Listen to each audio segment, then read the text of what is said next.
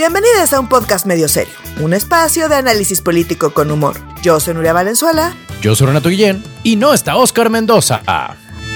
Comenzamos. Hoy vamos a hablar del fraude que más le ha dolido a Andrés Manuel, y no es el de 2006, del round que hubo entre consejeros y consejeras del INE y del barroco proceso de la alianza para elegir candidato o candidata.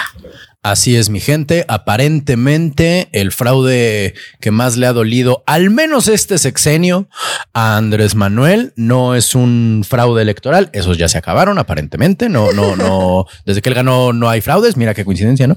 Este, pero eh, le dolió mucho. No entiendo por qué. Tampoco pero aparentemente eh, el, el, en Segalmex hubo un fraude cometido por un famosísimo, famosísimo servidor público y hablaremos al respecto, llamado Ignacio Valle, quien solía ser, más bien que, que, que, que tiene una larga carrera política, ¿no? Y ahora en esta cuarta transformación eh, formó parte de Segalmex, que si mal no recuerdo, es que todo el tiempo quiero decir Sedalmerc, como la como el analgésico, ¿no? El, el eh, Seguridad Alimentaria Mexicana, Segalmex, sí, señor, sí, Seguridad Alimentaria Mexicana, sí, eh, que estaba a cargo de Ignacio Ovalle y pues hay una corrupción galopante, ¿no? Eh, 9.500 millones de pesos tengo aquí en mis notas, 100 denuncias y 19 procesados. ¿Cómo la ves, querida, eh, querida Nuria?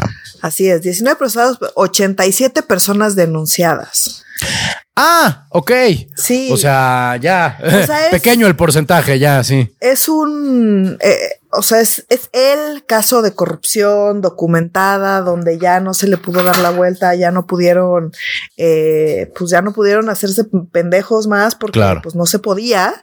Era demasiado eh, flagrante. Y es un, exacto, es un caso totototote de corrupción gigante, o sea, pero estamos hablando niveles de estafa maestra y, ¿no? O sea, esos son los niveles de la corrupción en Segalmex. Eh, Andrés Manuel, pues recordemos que desde que estaba en campaña decía que la, que no iba a haber nada de corrupción, que eso iba a ser imposible, que las escaleras se barren de arriba para abajo, ¿no? O sea, como que parte de sus promesas pues medio pendejas porque no, no puedes prometer eso, ¿no? O sea, es como muy complicado poderlo cumplir. Claro. Entonces, pues prometer cosas que no puedes cumplir, digo, yo sé que es la especialidad de la banda de, que se dedica a la política. Correcto, es lo que iba a decir, como, ay, qué inocencia de tu parte, Nuria, pues no chingues, sí. Pero bueno, lo enfatizó tanto que pues ah. ahorita eh, es un momento, pues supongo que bochornoso, ¿no? Bochornoso, pero no deja de andar justificando cosas injustificables, en fin. El punto es, Segalmex, hoy tuvo que pues, salir a reconocer que en efecto hubo un fraude ahí, ¿no? Entonces, en la mañanera de hoy, eh, pues salieron a decir que eh, salió Arturo Medina, que es el titular de la Procuraduría Fiscal de la Federación. eh, pues sí, o sea, mencionó que desde eh, principios del año pasado se creó un grupo de trabajo, ¿no? Entre gobernación, hacienda, seguridad, función pública, agricultura y Segalmex y que ahí pues que es que lograron eh, recuperar documentos y facturas y demás para pues ir eh, documentando este caso. Y bueno, pues este, este equipo de trabajo, o sea, hoy, año y medio después de que se creó, eh, pues sí tienen evidencia sobre, le siguen llamando presunto fraude, porque todavía no, no, o sea, pues el proceso no termina y demás, pero bueno, es, es evidente que hubo un fraude. Ahí están, eh, insisto, hay 69 denuncias, o sea, este grupo de trabajo ha coordinado 69 denuncias ante la Fiscalía General de la República. 55 mm. fueron presentadas por el propio Segalmex, Diconsa y Liconsa, y cuatro por la Procuraduría Fiscal, nueve por la Unidad de Inteligencia Financiera y una por la Secretaría de la Función Pública. Ah, o sea, por todos lados, hasta por debajo de la lengua. O sea, todas surgieron, digamos, de este grupo de trabajo, pero bueno, pues cada, o sea, como el grupo de trabajo está integrado por pues distintas dependencias, cada dependencia pues sacó algunas denuncias específicas con, pues supongo que relacionadas con sus funciones, ¿no? Y con lo que se encontró en este grupo de trabajo, ¿no? Nos dicen que están buscando que se persiga y se sancione a todos los responsables que cometan delitos relacionados con el uso ilícito de atribuciones y facultades, defraudación fiscal, captación irregular de recursos, enriquecimiento ilícito, peculado, operaciones con recursos de procedencia ilícita y delincuencia organizada. Mm. ¿No? Entonces, que bueno, que se han denunciado a 87 personas, 41 personas son ex servidoras públicas y 46 son dueños, socios, representantes, accionistas y abogados de las mm. empresas vinculadas a estos hechos. Entonces, eh, pues sí. Dice que hasta el momento los montos denunciados por parte de este grupo, o sea, ya denunciados, ascienden a 4.900 millones de pesos. A la madre. Pero pues, pues de hecho, pues, pues son más, ¿no? O sea, esto es lo sí, no. sí, claro, claro. Ajá. Pues, indudablemente. medio lo indefendible es justamente pues el tema de Ignacio Valle, que pues es el titular de Segalmex y que solía ser este secretario particular de Luis Echeverría. Digo, este que trabaja, que, ha militado toda su vida en el PRI, que fue parte del Comité Nacional Indigenista y tampoco dejó, pero ni los sobres de para mandar cartas. Este, cuando era parte de la CONASUPO, que, que así hace durante Ay, aquí ya dudé si durante Salinas o durante Cedillo, pero durante Salinas. ¿Te acuerdas de la leche radiactiva? La leche que compraron de Ucrania. pues fue de Ignacio Valle el que la compró. O sea, que la leche literalmente venía del Chernóbil. o sea, que no era así como que digas, ay, un poquito. No, no, no, no. De Chernóbil Chernobyl, güey. O sea, después de, de, la, del accidente nuclear, vendieron leche de allá. Era Ignacio Valle, ¿no? Y todavía dice Andrés Manuel en la, en la nota que, que dice eh, eh, a lo largo de justificó el cuestionado y criticó el papel de Ignacio Valle Fernández y dijo a Andrés Manuel, quien es nombrado para ocuparse de este sistema se confía, comete el error de llamar a participar a gente con malos antecedentes, a corruptos y lo engañan. Pues entonces llevan engañando al pobre Nachito Valle cuatro décadas este, los corruptos y los pristas. O sea, una de dos. O es la persona más inocente. Así, el que compró los chícharos mágicos de Juanito y los chícharos mágicos era Ignacio Valle, no era Juanito, era, era Nachito. Nachito Valle. O sea, ¿qué hay? ¿Qué le debe Andrés Manuel a Ignacio Valle como para justificarlo tan cabrón. Y de nuevo, como no es como que sea un fundador de Morena, no es como que sea un luchador por los derechos sociales de hace décadas. No, es un sucio priista defendido por Andrés Manuel. Algo le, bueno, no sé si algo le debe saber, pero algo le debe o algo, o, no me imagino por qué, pues o algo le sabe también y hay varios como personajes de este tipo que nos preguntamos qué le debe, qué le sabe, porque pues, sí es sorprendente que tengan este nivel de, de apoyo y de defensa, porque pues, sinceramente es indefendible, o sea, como que el nivel de corrupción, eh, las redes ahí tendidas, o sea, cuesta mucho trabajo pensar que no supiera nada Ignacio Valle sobre pues toda la corrupción que se estaba cometiendo eh, durante su gestión y literalmente bajo sus narices. Es, pues, es muy, muy, muy, muy difícil de creer. Como era difícil de creer, pues todos los otros casos de corrupción. El propio Manuel lo dice, ¿no? Es como, es imposible que no supieran. Bueno, pues bajo la exactamente la misma lógica, es imposible que Ignacio Valle no supiera. Sin embargo, a pesar de todo, como bien dices, lo sigue defendiendo. Y entonces dice que, que sí, que lo engañaron y empezaron a hacer compras con empresarios corruptos pagando sobreprecios. Y este pobre güey, pues mira, ya si no es por, si no es por corrupto, pues por inepto, amigo. O sea, pero, ¿no? Es que a ver, la verdad, tú le darías un puesto a alguien que se dé, o sea, vámonos al mejor de los casos, se deja engañar. O sea, es alguien que le dicen, oye, es que mira, vamos a probar este producto milagro. ¿Qué crees? Ahí te ve el fataché, güey. Mira, vamos a darle a los pobres el fataché que te quita, nunca voy a olvidar el, el fataché porque tenía un comercial que decía, te quita la molesta sensación del hambre. La molesta sensación del hambre, ¿no? Entonces vamos a quitarle la molesta sensación del hambre con el fataché a la gente, ¿no? Y entonces, pues no, ¿qué crees? El fataché no funciona, cabrón. O sea, no no, no, Primero, si las escaleras se barren de arriba para abajo, como diablos, sigue ahí este Ignacio Valle. O, y, o, vámonos al mejor de los casos. Tienen 40 años engañando los sucios priistas al inocente, eh, eh, cándido eh, y, sobre todo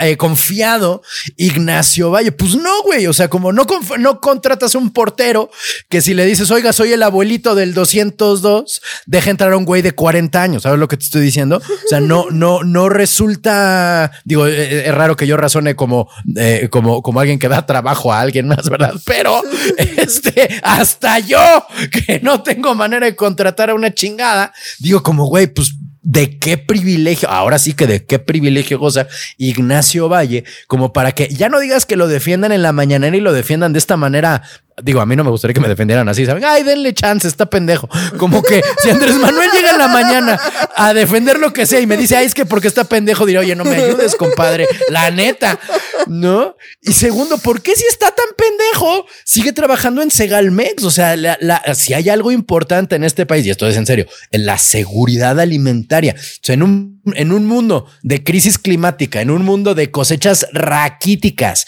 en un mundo de, de secuelas las de sequías cabronas, eh, ¿por qué poner al pendejo que se deja engañar con, con de, ay, mira, vamos a sembrar estos frijoles mágicos para llegar al cielo y vencer al gigante, güey? Este, oye, este, o sea, ponlo en el, no sé, en el Fonca, en el Fonca, hay que poner, mira, lo decía de broma, pero ahorita brinqué, claro, si Ignacio Valle se lo puede engañar re fácil, pues ponlo en el Fonca, mano, o sea, para que haya más proyectos como el mío, ¿no? Donde pueden engañar a, no, no es cierto, no es cierto, no es cierto, este, donde, es más fácil engañar a la autoridad con un poquito de menos consecuencias al Chile que la seguridad alimentaria de este país. O sea, porque de nuevo, no es, no es, no es, no es, no es cualquier cosa, no es la Secretaría del Dominó. O sea, es, es la Secretaría de, de, de asegurar la autonomía alimentaria en tiempo de crisis climática. No es cualquier chingadera, pues. ¿Por qué pones al más pendejo? Pues si va, aceptamos que está pendejo, ¿por qué pone el pendejo ahí? Vaya. Pues sí, no, o sea, esa es la parte que, que no, ¿no? Y luego, bueno, pues salió la secretaria de la Función Pública a decir que, pues, que, que se exagera, que no es falso, pero se exagera. Para variar, claro que sí. No, entonces decía, pues es que dijeron que son 15 mil millones y no. Ajá, no. No, no, no, no. Lo que hemos investigado son 9 mil 500 millones. Híjole, chinga. ¿No? Y de los cuales 6 mil fueron señalados por la función pública, o sea, ¿no? Por su servilleta, nos dice Roberto Salcedo, el secretario, y 3 mil 500 por la auditoría superior, ¿no? Mm. Entonces, bueno, insisto, esto es lo que pues sí han denunciado. Obviamente, pues no les conviene que salga el monto mayor porque pues es, el propio presidente admite que, claro, que pues le duele mucho porque pues sí, o sea, es, es innegable que hubo ahí un caso de corrupción grave. Y flagrante, sí. Pues sí, yo no dudo que pues sea más, o sea, si esto es lo que admiten, pues imagínate cuánto será en realidad. Sí, no. ¿No? y bueno, obviamente acá ya, o sea, en este caso sí es muy importante el debido proceso. Por supuesto que sí. Entonces dice que, eh, que hay que puntualizar que las observaciones resultantes de un proceso de fiscalización son señalamientos que el ente debe, eh, auditado debe aclarar. Por lo que esas ah, observaciones no pueden ser consideradas daños patrimoniales hasta agotar las instancias de aclaración y documentación debido ah. proceso. Aquí sí. Aquí no chingues, sí, la ley es la ley. exactamente. No me salgas con que la ley es la ley. Debido proceso. Aquí sí, nadie es culpable hasta que se demuestre que es culpable, ¿no? Entonces, en fin. Em, no fuera Loret de Mola. No, fuera Loret de Mola que se compra un Ferrari, porque entonces sí, no, chingues, ¿no? sí. Entonces, Hijo de la chinga. Entonces, bueno, pues ya. Eh, en, en, eso está el tema de Segalmex, entonces dijo que bueno, pues que eh, sí no, no van a dejar pasar y que no hay impunidad y que entonces van a estar anunciándole al público qué pasa con este caso, bla, bla, bla. Pero bueno, la realidad es que pues ya Andrés Manuel no le quedó otra más que admitir que hubo un caso grave de corrupción en su Correcto. Y, le duele, le duele en el alma porque él estaba muy ocupado barriendo las escaleras de arriba para abajo. ¿Cuántos millones quedamos que eran? ¿15? Digo, perdón, dijeron 15, pero en realidad te aceptaron 9 mil y cachito. Ajá. 9 mil, 9 mil millones. 9 mil 500 millones de pesos. 9 mil 500 millones de pesos. Órale. Oye, pues suena, o sea, es un chingo, nueve mil, nueve mil quinientos millones. Según yo, o sea, no lo tengo aquí a la mano, pero la estafa maestra era menos, o sea, mucho menos. La estafa maestra eran este 400 millones. Estoy eh, equivocándome, no lo sé, pues, pero. O sea, yo creo que eran más, pero bueno, no eran más, pero bueno, igual, o sea, es un chingo de dinero. O sea, aquí sí no es nada, no son cacahuates, aunque suene una, no, no son los sueldos del INE. ¿No? O sea, ¿con cuántos, cuántos INES te alcanza con nueve mil millones de pesos?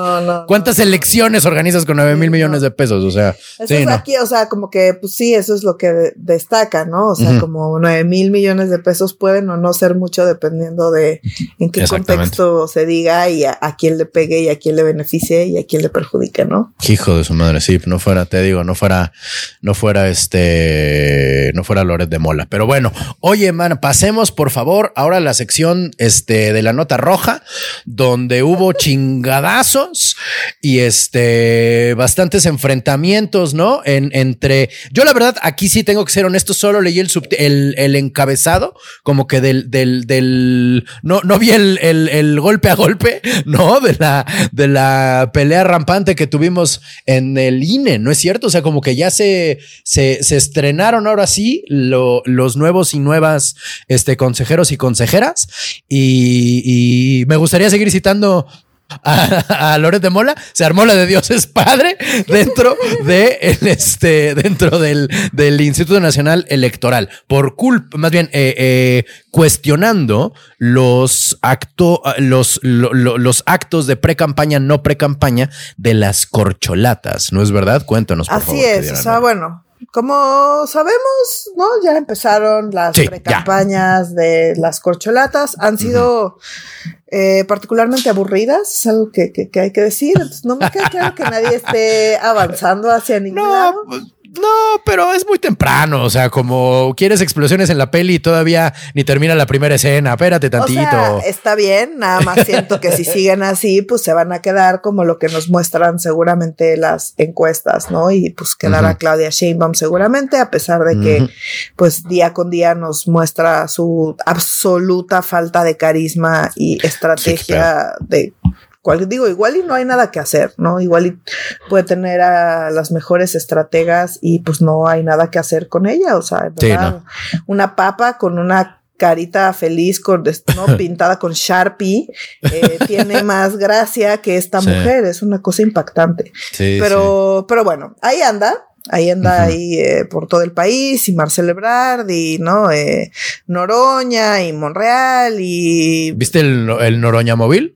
El bus de Noroña para recorrer el país como el de Cuadri. Es un poquito más grande que el de Cuadri, la verdad. Siento que Noroña es el más cotorrón. Ah, sí, y qué triste, qué horror, güey. No, está tristísimo, o sea, como no, no estoy diciendo. Cuando Noroña es el más cotorro ya valió madre, o sea, ni la cotorriza. O sea,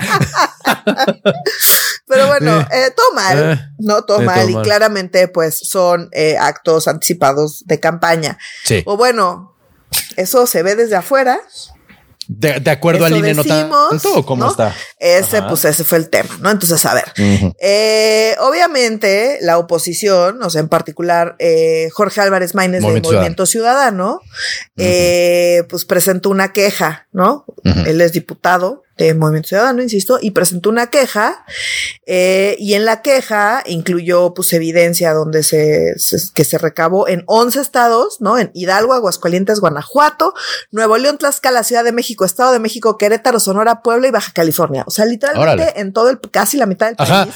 sí. Bueno, una, una tercera parte. Una tercera 8 de 31, gas. Sí. Sí, sí, una tercera parte del país, eh, pues presentaron evidencia sobre pues cómo eh, estaban haciendo pues campaña, básicamente, ¿no? Entonces, em, esto llegó al comité de quejas del INE. Del INE. El comité de quejas del INE eh, tiene el voto de tres personas del Consejo General.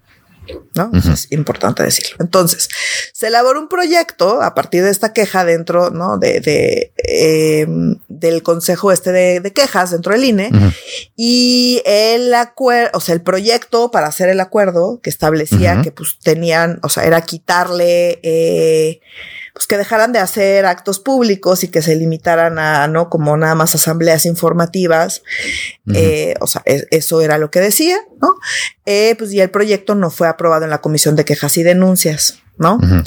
eh, y se armó un pues medio zafarrancho y es o sea, un conflicto y se, se, se, dijeron cosas feas, Renato. ¿Se dijeron cosas feas? Cuéntame, ¿se dijeron de cosas? Sí, sí, sí. Entonces, Uf. a ver, aquí, ¿qué pasó? Ah. Eh, presentó, o sea, como que una de las consejeras presentó este proyecto donde decía que pues sí, había que decirles que pues que se la dejaran de mamar, que estaban violando la ley okay. y que y que tenían que pues que dejar de hacer lo que estaban haciendo.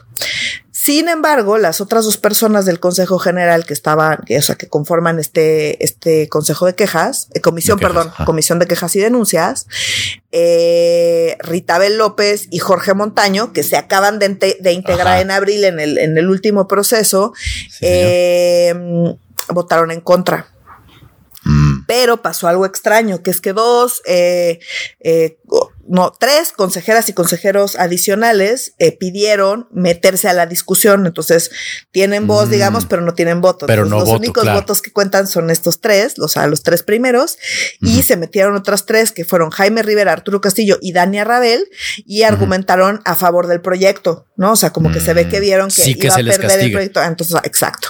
Entonces, digamos, el proyecto recuerda que el, a mediados de este mes, la misma Comisión de Quejas y Denuncias dictó medidas cautelares.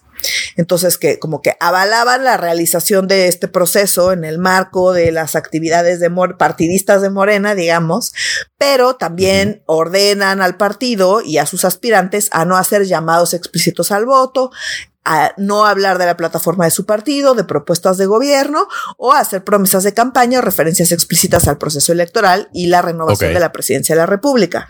Entonces, pues que se pare Claudia Sheinbaum a todos lados a decir que va a ser la siguiente presidenta. Claramente está en contra de esto. Pues siento que es, pues sí viola la, la, las medidas cautelares que se dictaron por esta misma comisión de quejas y denuncias. Y ojo, mm. está ahí documentado cómo pues se está violando lo que esta misma comisión estableció a mediados de mes, ¿no? Mm. Eh, entonces, bueno, pues sí, lo que dice la evidencia que, que, que, se envió y la queja y demás es que pues han sido, todas estas medidas han en efecto sido ignoradas eh, y pues está ahí la documentación, ¿no? Eh, ¿Por qué? Porque todos, todas, todas las corcholatas han emitido expresiones relacionadas con el próximo proceso electoral, ¿no? O sea, han hablado de ser uh -huh. presidentas o presidentes. Eh, y bueno, también han hecho lo que puede ser considerado promesas de campañas, ¿no? Para posicionarse. Uh -huh. Entonces, eh, insisto, el, el, proyecto no fue aprobado y se armó el zafarrancho porque pues uh -huh. Ritabel López eh, votó en contra del proyecto diciendo que, que pues no, o sea, no, que no, que, que no le que parecía... no quedaba claro, ajá, que, está, que estuvieran realmente violando la ley. Uh -huh. eh, y entonces, pues le dijeron que estaba pendeja, básicamente, uh -huh. y que estaba haciendo mal su trabajo. Entonces ella se enojó, -huh. dijo que le parecía completamente inapropiado que le dijeran a una funcionaria eh, cómo hacer su trabajo. Ya. Y entonces te digo, hubo dime si direte, se dijeron cosas feas, pero bueno, al final quien tenía el voto, pues era ella y el otro consejero, pues era nada más tenía voz, no tenía voto. Ya. Entonces, pues se, se, se, se dijeron cosas y Mm, se puso fea la discusión. Al final no se aprobó el proyecto en la comisión de quejas. Ahora, habiendo uh -huh. dicho eso, hay que aclarar que todas estas evidencias van a llegar al tribunal electoral, a la sala regional especializada. Mm. Y el tribunal va a tener que pronunciarse sobre la denuncia presentada por Movimiento Ciudadano. Entonces, esto fue okay. lo que pasó en el INE. Ajá. En el INE están decidiendo darle chance a Morena, ¿no? O sea, uh -huh Básicamente. Y no todo el mundo en el Consejo General está de acuerdo con eso. Acuerdo. Hay ahí una división. Uh -huh. Y es una decisión política, porque al final, si no les das chance, pues qué, entonces van a eliminar todas las candidaturas y pues vas a provocar ahí, pues sí, una inestabilidad política importante que pues supongo que están queriendo evitar y que pues tampoco ven en la práctica cómo se vayan a evitar estas pre-campañas. Entonces uh -huh. al final les están dando chance, también ver qué implicaciones tiene esto con la oposición, ¿no? O sea, porque la pues ya vamos a llegar a ese tema, pero bueno, pues la oposición pues es, es, darle chance a Morena y por lo tanto seguramente darle también chance a la oposición y entonces uh -huh. esto va a terminar en que vamos a ver campañas por un año entero, puede ser, ¿no? O sea, esa es, esa es una opción. Todo Fal parece indicar que sí. Falta ver qué dice el tribunal. Vamos a ver si el tribunal les da chance o no les da chance y qué consideraciones, o sea, al final, pues las consideraciones técnicas pues, pues me parece que es bastante evidente que se está violando la ley. Ahora, igual y la ley, o sea, que se ha dicho muchas veces, se ha discutido si esa ley es adecuada o no, pero ese es otro tema, pero el tema es que es la ley que está vigente hoy. Ajá. Si no jala, pues habría que cambiarla. Pero la ley vigente hoy, pues se, se está violando. Mm. Pero pues dice el INE que no. O bueno, dicen algunas personas del Consejo General. Digo, no Sandivel. Ritabel. Este, Ritabel, Ritabel, Ritabel. no, ¿no? Y, y, ojo, ella es de las, eh, de las, o sea, al menos en el perfil, eh, ¿no? Era de los perfiles independientes que pues que se celebró mucho cuando llegó. Sí, sí, me acuerdo. Pero me acuerdo, pues ahorita en las consideraciones, digamos, que, y que no necesariamente, o, sea, como que no podemos asumir que está, le está rindiendo pleitesía a Morena. También puede ser que, no, o sea, como que hay mucha gente que afirma eso, ¿no? Te vendiste, Rita Bell. Sí, ajá, sí, lo vi en Twitter. Sí, no estoy diciendo que no, pero tampoco me queda claro que sea evidente que sí. Tal vez está diciendo como de, güey, esto va a ser inevitable y nada más nos vamos a pelear y vamos a provocar una estabilidad política que no va a llevar a nada más que a inestabilidad política ya que le estén pegando al INE cuando apenas estamos logrando que nos dejen de chingar. Eh, y pues quizás si de todos modos no se va a evitar, pues lo dejamos pasar y pues habría que ver cuando lleguen las quejas en contra de la oposición si toma o no los mismos criterios, ¿no? En fin, o sea, son muchos supuestos acá. Eh, no me queda claro que con la información que tenemos hoy podamos afirmar que eh, que ella esté, no, o sea, que estos, que las nuevas consejeras y consejeros estén necesariamente eh, ya, insisto, coludidos y comprados. Exactamente, por Morena. Sí, ¿no? Pero pues habrá que ver de cerca eh, qué, qué, decisiones se toman y qué argumentos nos dan, ¿no? Entonces, por lo tanto, pues sí, parece ser un argumento más político que técnico, porque pues sinceramente es difícil como justificar que no, que no se esté, que no se esté violando violando la ley, ¿no? Claro. No, y ser independiente Morena también implica por defecto a veces darle la razón a Morena. O sea, si solo estabas en contra de Morena, pues sí eres independiente de Morena, pero totalmente controlado por el otro lado, ¿no? y no está chido tampoco, no estaría chido, más bien, no está chido porque seguro hay, ¿no? Tener este consejeros de línea así completamente en contra de cierto partido o completamente a favor de cualquier oposición. O sea, se trata de que sean este neutrales. Hoy leí un tuit de Gary Kasparov, ¿no? el el, el, ajedrecista, que decía como que se estaba quejando de que Suiza este, no le iba a mandar armas a Ucrania por mantenerse neutral, ¿no? Y entonces él decía como, ah, no te puedes mantener neutral, no es neutral cuando te mantienes ante, cuando no las armas ante un dictador. Y yo de, güey, esa es exactamente la definición de neutral, o sea, de eso se trata, ser neutral, que no importa lo que ocurra alrededor, tú no te metes en el pinche pedo, ¿no? Creo que es algo similar ahora con Sandy, coño, con Ritabel de, de, de, de en este tema, pues. Entonces, bueno, eh, Claudia Zavala fue la que presentó el proyecto, eso no lo dije, y que es la presidenta de la comisión de quejas. Eh, pero insisto, pues eh, no, no, prosperó porque Rita López y Jorge Montaño eh, votaron en mm. contra. Sin embargo, otras eh, de tres personas del Consejo General que no forman parte del comité se metieron a apoyar el proyecto, pero como no tienen voto, pues digamos que en cuanto a argumentación fueron eh, cuatro contra dos, pero en cuanto a votos, pues ganaron los, los, justo esos dos votos. De tres a uno. Perdón, de dos a uno más bien. De dos a uno, exacto. Entonces, Eh, o sea, esto muestra, o sea, digamos, Técnicamente, dado que así está conformada la comisión, pues no pasó el proyecto. Em, como seas, aunque hubiera pasado el proyecto, estuviera terminado. O sea, como sea, tiene que pasar por el tribunal. Claro, claro. Eh, porque aún si hubiera pasado el proyecto, Morena se hubiera quejado y hubiera llegado igual al tribunal. O sea, como que de todos modos, estas evidencias tienen que pasar por el tribunal, que es quien tiene realmente la última palabra. Entonces, pues vamos a seguir de cerca este tema y vamos a ver qué dice el tribunal. Eh, pero pues en estos casos el tribunal tiende a tener todavía más consideraciones políticas, ¿no? Eh, mm. Entonces, pues que no nos sorprenda que lo dejen pasar. Ahora, eh, pues tendrían entonces que dejarlo pasar también en la oposición. Si lo que en, efecto están buscando es estabilidad política, pues van a dejar que todo el mundo haga pre-campaña y viole la ley. Pues sí. Pareja. Un año. Piso parejo para violar. Piso parejo, a huevo. Ese es el piso parejo, me gusta. Me gusta mucho, me encanta. Esa es la, esa es la. Cuando salga en el tribunal, así vamos a decir, pues mira, piso parejo, a huevo que sí. Digo, espero que sea al menos en esto ya piso parejo. Este. es para violar la ley, pero bueno, o sea. Sí. Mira, cuando lo ilegal es legal, eh, no tiene la culpa la legalidad. Este. Eso lo leí en la Facultad de Derecho de la UNAM. Este. Este. Mm, ah, ok. Es momento ahora de hablar del el, barroco churrigueresco, ¿no? Que eh, arquitectónicamente decíamos fuera del aire que el, que el, proceso de selección de candidatos eh, tiene primero el primer problema de que no sabemos cómo se llama quien va a poner el candidato, ¿no? Porque está el Frente Amplio por México. Va por México y el Frente Civil. Ay, ahorita ya está, se me olvidó el otro mendigo Cívico Nacional. Frente Cívico Nacional, exactamente, que son lo mismo. O sea, las tres, las tres aparentes tres organizaciones son la misma organización, pero sí, pero no. O sea, y, este, y estamos viendo si se ponen de acuerdo o cómo se van a poner de acuerdo o quién se van a llevar entre las patas para ponerse de acuerdo en elegir candidato o candidata, ¿no? Primero, ¿cómo se llama, Nuria? ¿El fondo, el frente o el amplio? Ah, ¿verdad? no tengo idea. Yo le ah, digo. Ah, mira.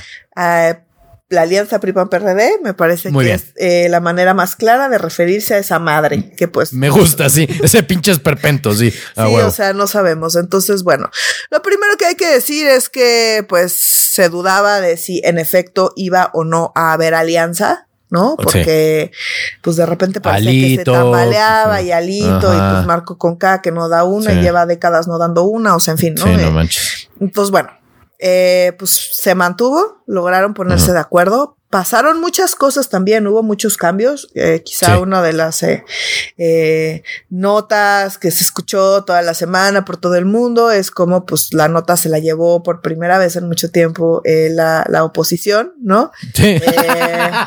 claro. En buena medida por todo el tema de Xochitl Galvez, que nosotros llevamos dándole seguimiento a Xochitl Galvez desde antes de que empezara a hacer tanto ruido. Exacto, antes de que estuviera de moda. Somos, somos este Xochitl hipsters. Bueno, tú, tú eres mucho más fan Tú sí eres fan de Xochitl antes de que fuera mainstream, fíjate. Tú sí eres hipster de Xochitl, la huevo. pues es que, es que siento que tiene, o sea, que es una muy buena candidata, pues yo, yo qué hago. Sí, no, sí. Y bueno, pues no nada más yo, ¿no? Ya, ya se volvió, main, ya que hueva porque ya se volvió mainstream, es lo que me gustaría decir. wow. no, no es cierto, no es yo tengo sus discos de vinil, ¿no?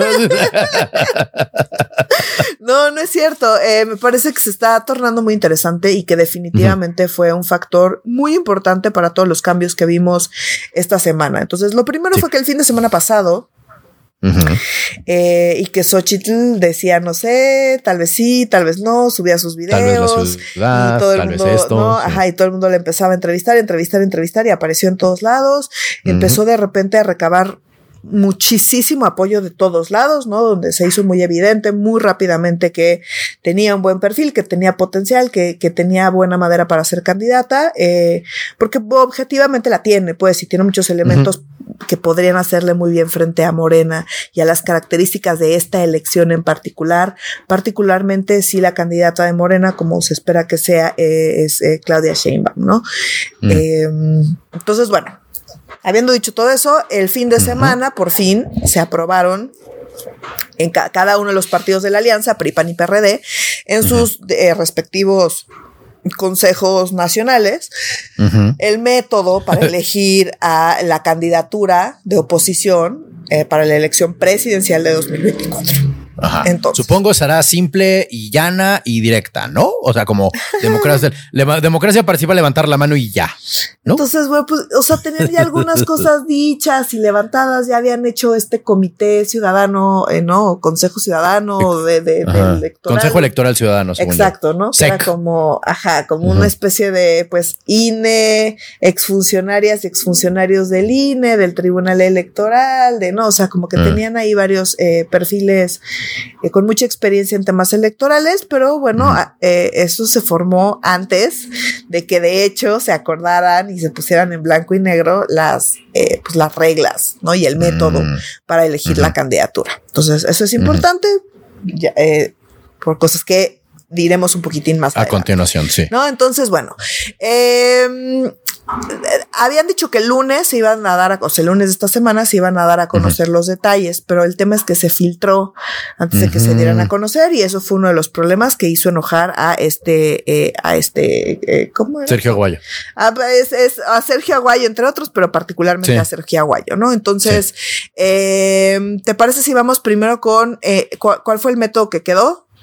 Que provocó ese método. Entonces, primero hay que decir que el método se filtró antes de que se anunciara formalmente y eso ocasionó problemas ya desde ahí. Muchos pedos. Entonces, a ver, ahí te ve el método. ¿Ok? Hay, hay, dudas, hay dudas sobre el método, pero ahí te va el método. Ok. A ver. Primera etapa. A la eh, madre, ok, espérate, es en etapas. ok, va, va, va. Son tres etapas. la primera etapa se supone que inicia el 4 de julio, pero sinceramente ya inició, ¿no? O sea, em, eh, empieza con el registro de aspirantes ante las respectivas comisiones de PRI, PAN y PRD, ¿no? Entonces, para mm. empezar, pues la puerta de entrada es un partido político. Mm. Esto, no hago la nota para después vamos a ir con las críticas que han surgido del método. Entonces, tienes que registrarte vía PRI, PAN o PRD a este, a este proceso, ¿no? Entonces, esa es la primera. Después, de esas personas que se registren y a través de una plataforma electrónica van a tener que recabar al menos 150 mil firmas. Por candidato o candidata, ¿correcto? Por aspirante. Por aspirante, perdón, sí. Y con un máximo de 200 mil. ¿Por qué con un máximo de 200 mil? Porque con estas firmas van a conformar un padrón. Ok. De, pues, digamos, simpatizantes de el Frente Amplio opositor de la Alianza okay, PRD. Del, del PRI-RD, sí. Exacto, exacto. Entonces, eh, y entonces estas personas que conformen este padrón son las que van a votar en las elecciones primarias del 3 de septiembre. A su madre, ok. pero, elecciones primarias como en Estados Unidos, puta madre, ok. Pero eso es, eso es más adelante, eso es etapa 3. Ah, Entonces, etapa 1 es registración, eh, registro de registración. ¿Qué pedo con Sí, no, espérate, mana. Registro. Cheques y balances, ajá. Registración. Esto es reexpulsación, señor árbitro, sí. y entonces, después de la registración, ¿qué viene? La, documentación. Exacto. La padrotación. Entonces es ajá, el registro.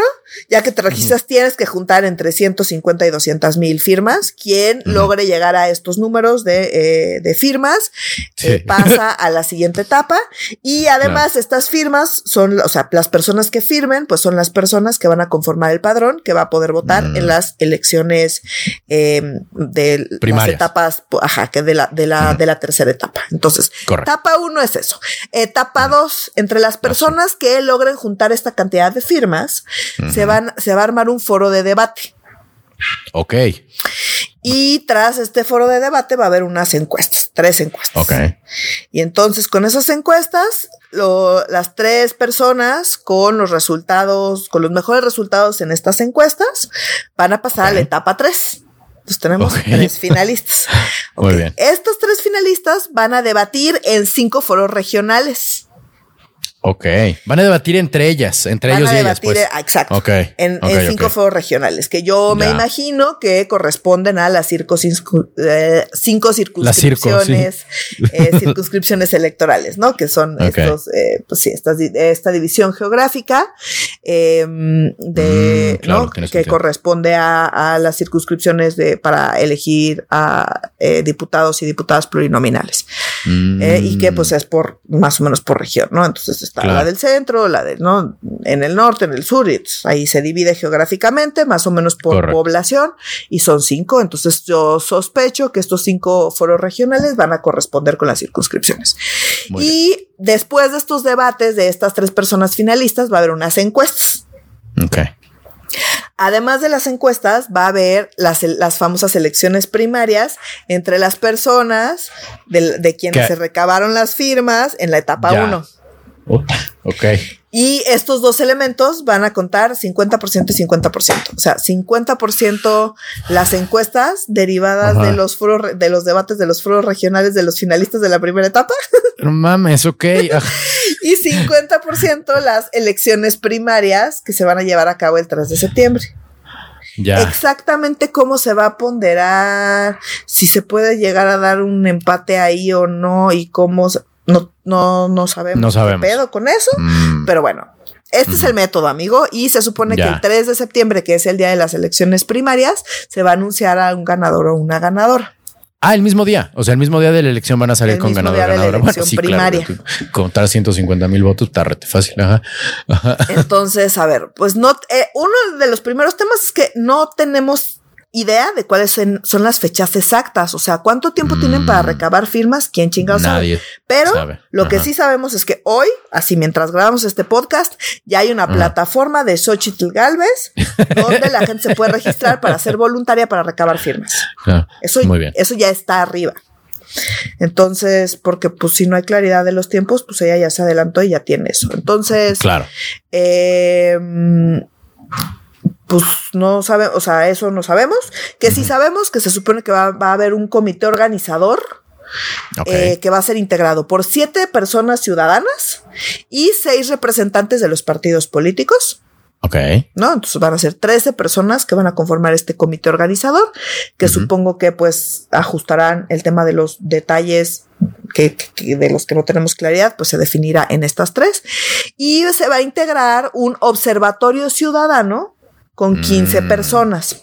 Entonces, a ver, un poco lo que teníamos, el comité electoral ciudadano que teníamos antes de que en realidad se pusieran en blanco y negro el método, está conformado por 11 personas, ¿no? Ya estamos aquí hablando de ese chisme. De esas 11, y esas 11 personas ya las teníamos y todo, y eran Leonardo Valdés, ex consejero presidente del IFE. Sí, me acuerdo. En su momento. ¿No? Eh, eh, ex consejero también del INE Marco Baños, Arturo Sánchez, Rodrigo Morales, Teresa González Luna, ¿no? Eh, todos estos son ex consejeros y ex consejeros, sí. ¿no?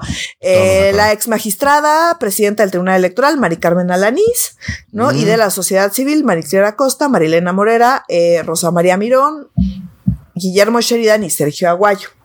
Órale. Estas eran las 11 personas que iban a conformar el Comité Electoral Ciudadano. Cuando, en su momento, pero antes de que se terminara de acordar, se había dicho que se iban a, que iba a ser como una especie de elección abierta y una como encuesta abierta o consulta abierta o no sé. Me parece que era un tipo de consulta abierta a toda la ciudadanía para elegir eh, la candidatura de eh, la alianza opositora. ¿no? Básicamente.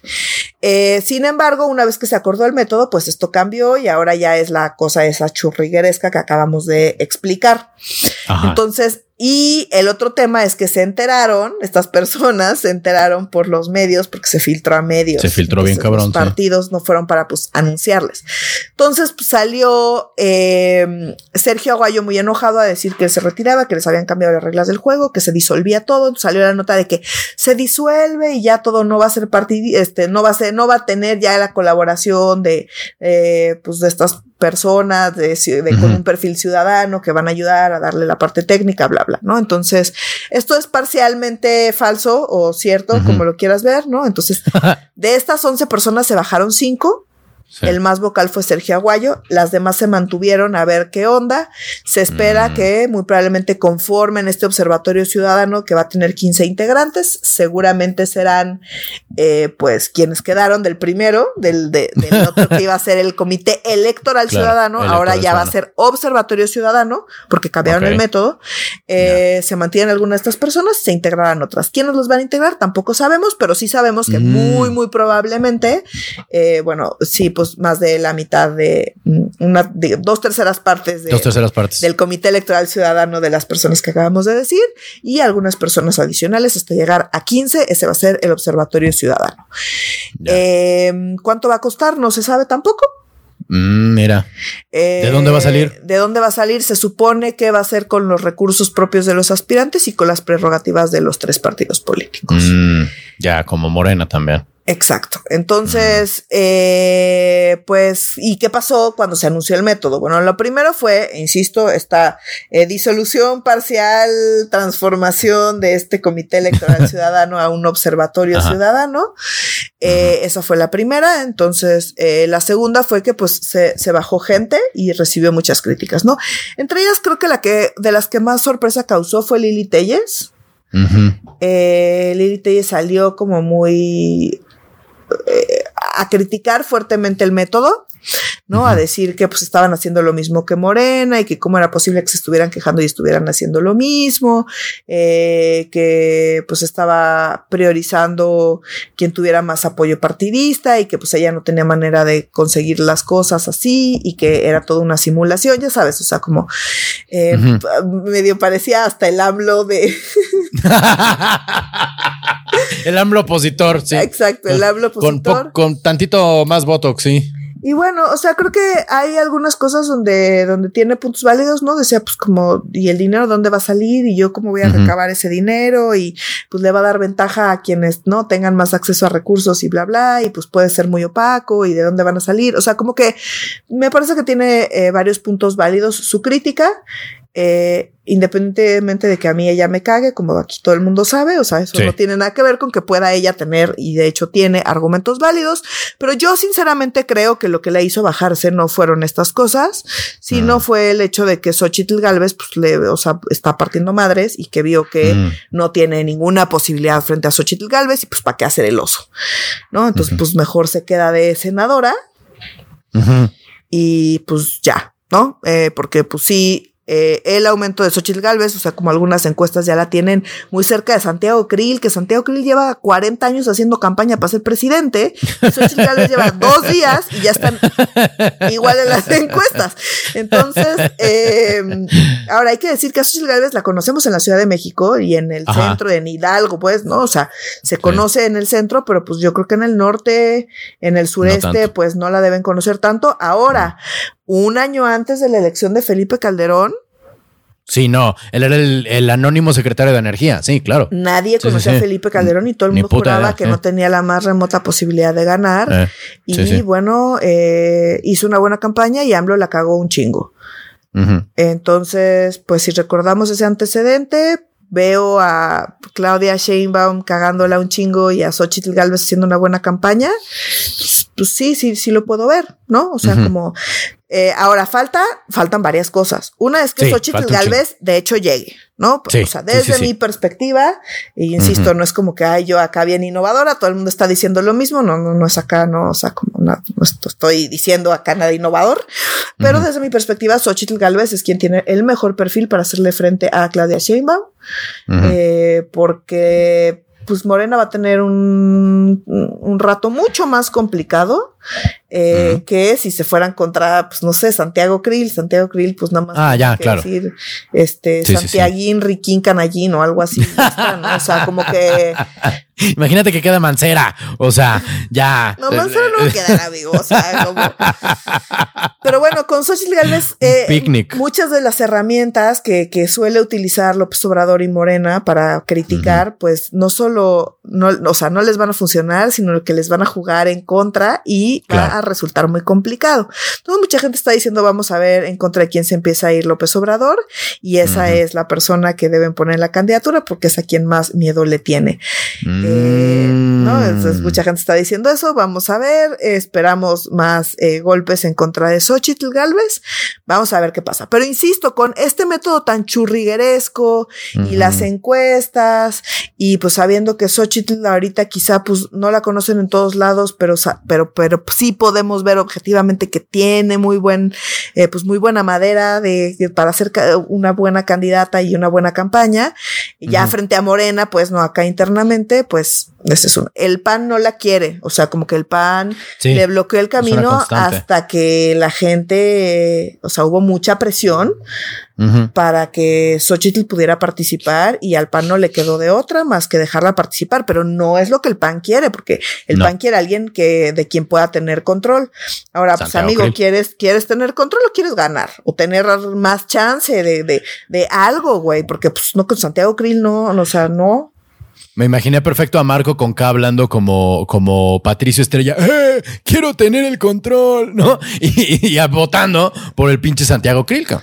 Pues sí, entonces, pues vamos a ver qué pasa. Ahora, ciertamente Xochitl pues de que puede conseguir la lana para lograr las cosas, la puede conseguir porque está levantando muchísimo apoyo, pues de gente que objetivamente dice, oye, si lo que queremos es ganar, pues necesitamos la candidatura más competente y la candidatura más competente es la de Xochitl Galvez, ¿no? O sea, como que mucha gente lo dice así abiertamente.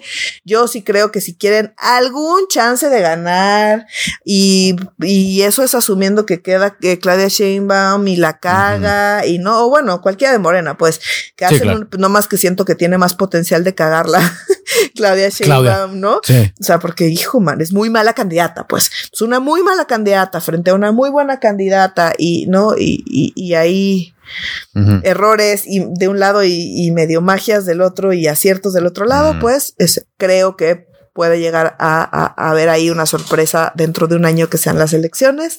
Ya Falta ver que quede Xochitl Galvez en efecto. Y pues nada más van las tres críticas de Felipe Calderón, que salió a quejarse. Eh, qué raro. Para cerrar, eh, pero creo que tiene, tiene buenos argumentos, ¿eh? O sea, me, parece igual que Lili Telles, que, tiene buenos puntos eh, en contra de este proceso. La primera es que dice que, pues, que es una pendejada que el padrón se integre con los, o sea, con, los firmantes. Con los firmantes que ya apoyan. Si estás pidiendo el apoyo antes de, ¿no? Antes de, pues, de, o sea, estás pidiendo que las preferencias se definan antes de, pues, de la encuesta. De que esté la candidatura, sí. Entonces, pues, eso está, está medio pendejo. Entonces, él dice, debería haber una afiliación mientras están consiguiendo los votos pero que el padrón de, de, la primaria sea con los propios votos, pues ya, ya, se, ya definieron sus preferencias. Exactamente, ¿para qué haces, la, ¿para qué haces la, la, otra elección si ya están definidas las preferencias? Porque pues, ya le dieron su voto a una de las personas aspirantes, entonces pues eso está medio pendejo. Tiene razón. Totalmente. Eh, la segunda es que, pues, las encuestas, dice, le da, le da ventaja a las personas más conocidas Mm. Y no necesariamente a quienes tienen más potencial. Y aquí, pues sí, pensando en mm. Xochitl Galvez, ¿no? Lo que decía ahorita de, pues igual y en el norte y en el sureste no la conocen, pero pues no les vas a dar chance de conocerla realmente antes de que tengan que votar, más porque quienes van a votar, pues, pues ya van a haber definido sus preferencias previamente y las encuestas pues van a ser muy pronto y no necesariamente vas a dar tiempo para que la gente conozca pues quizá una mejor opción, ¿no? Entonces eso puede poner en desventaja a Xochitl Galvez quizá, pero vamos a ver qué pasa porque si en dos días eh, logró posicionarse también, pues quizá no necesite tanto tiempo, ¿no? Y la caballada está tan baja y las opciones están tan pinches que pues en una de esas, ¿no? En fin. Y la tercera es que dice que pues que no va a poder participar nadie ni de Movimiento Ciudadano ni de pues, eh, pues candidaturas más independientes y eh, apartidistas, digamos, ¿no? O sea, lo más apartista que tenemos es Xochitl Galvez, que lleva mucho tiempo en el PAN, aunque no tiene, no tiene su credencial del PAN, pues, pero pues ella es senadora del PAN y ha sido legisladora del PAN por muchos años. Entonces, bueno, esas son las tres eh, críticas principales de Calderón. Creo que tiene un punto. Ahora hay que decir, el método es el que nos hubiera gustado ver, ¿no? Si hubiera podido conseguir otra cosa, pues quizá no, ¿no? Y quizá no porque, pues, tuvieron que negociar y tuvieron que ceder cosas. Y cuando tienes que ceder cosas y exigir cosas y en ese proceso de negociación tienden a quedar cosas pues más bien churriguerescas. Entonces no sé si hubieran podido llegar a un método más simple dado que pues fue un proceso de negociación entre tres partidos, donde en algún punto ni siquiera se no sabíamos bien si se iban a mantener la alianza o no, en fin, eh, pues creo que es lo que tiende a pasar cuando hay negociaciones de ese tipo. Eh, me parece pues más o menos lógico lo que sucedió y no sé si hubiera podido en la práctica suceder de otra manera el método. Y por otro lado, como sea, está mejor este que a que cada partido decida eh, pues sus candidaturas, porque entonces tendríamos a Santiago Krill, a Lito Moreno y Sí, no. A Marco con, bueno, no, a, ah. Santiago. ¿Quién será? ¿Quién queda del PRD? Nos, estamos, nos está costando un huevo pensar. Pues yo creo que Mancera. Sí, ni modo que quién. O sea, quien por cierto, Mancera dijo: Yo no me he bajado de la competencia presidencial. Y es de, ah, muy bien, qué bonito, ¿no? Cuando tienes que recordarle a la banda que no te has bajado de la, de la contienda presidencial, pues hay un problema, ¿sabes? Exacto. sí, no. Este, este proceso, parafraseando sexenios anteriores, no es el mejor, pero es el idóneo, ¿no? Pues mira, no sé si. Pues, es el posible y está mejor que lo que esperábamos antes de esto. Eso sí. Eh, un poquito. Entonces, bueno, en fin, vamos a ver. Creo que va a estar súper interesante. Queda un año. Y pues, o sea, queda un año, pero quedan pues algo, o sea, un par de meses, ¿no?